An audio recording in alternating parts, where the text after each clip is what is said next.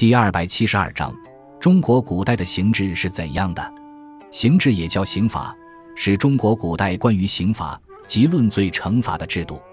中国古代没有独立的民法典，民事、婚姻、经济、商业等法律都附属于刑法制度，因此刑制是我国古代法律的主体。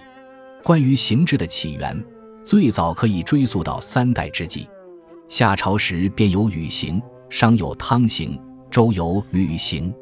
之后的历代王朝都在参考前代的基础上建立了自己的刑制，其中秦朝的秦律和唐朝的唐律两部刑制影响最大，都开创了后世数代基本的刑制构架。具体而言，我国古代的刑法名目相当繁多。大体上可概括为五行。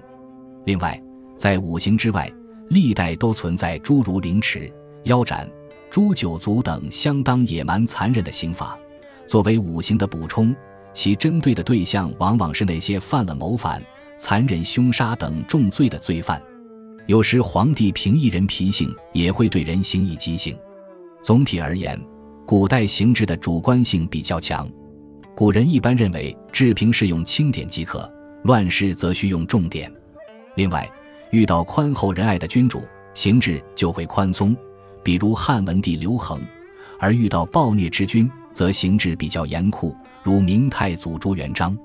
中国刑制对朝鲜、日本、越南等国都有深刻影响，被现代法学家称为中华法系。